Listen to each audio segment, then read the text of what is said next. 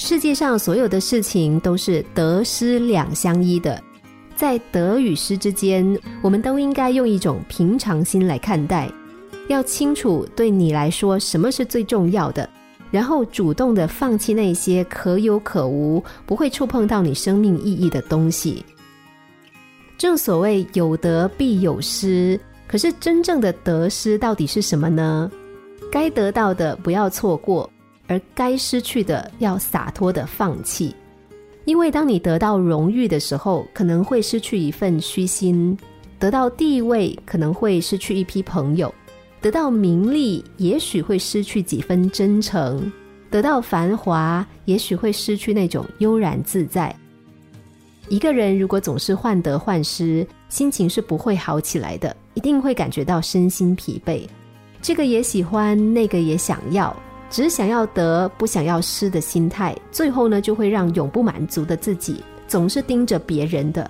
这是可悲的，也是可怜的。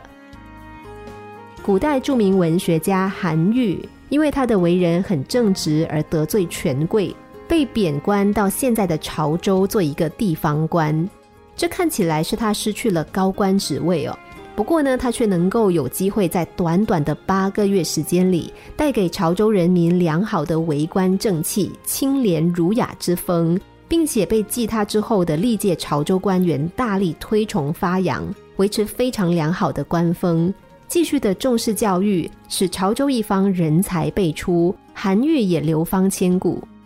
这是他的德。因为他如果没有被贬官，而是留在京城的话，他的成就还有名望，可能反而没有这么高。面对人生的得与失，人们害怕的不是得，而是失。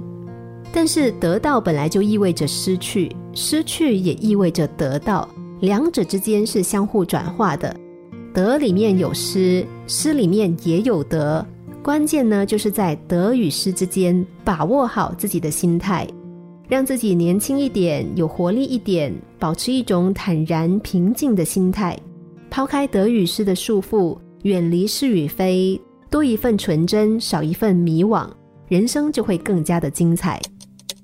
心灵小故事，星期一至五晚上九点四十分首播，十一点四十分重播。重温 Podcast，上网 U F M 一零零三 t S G。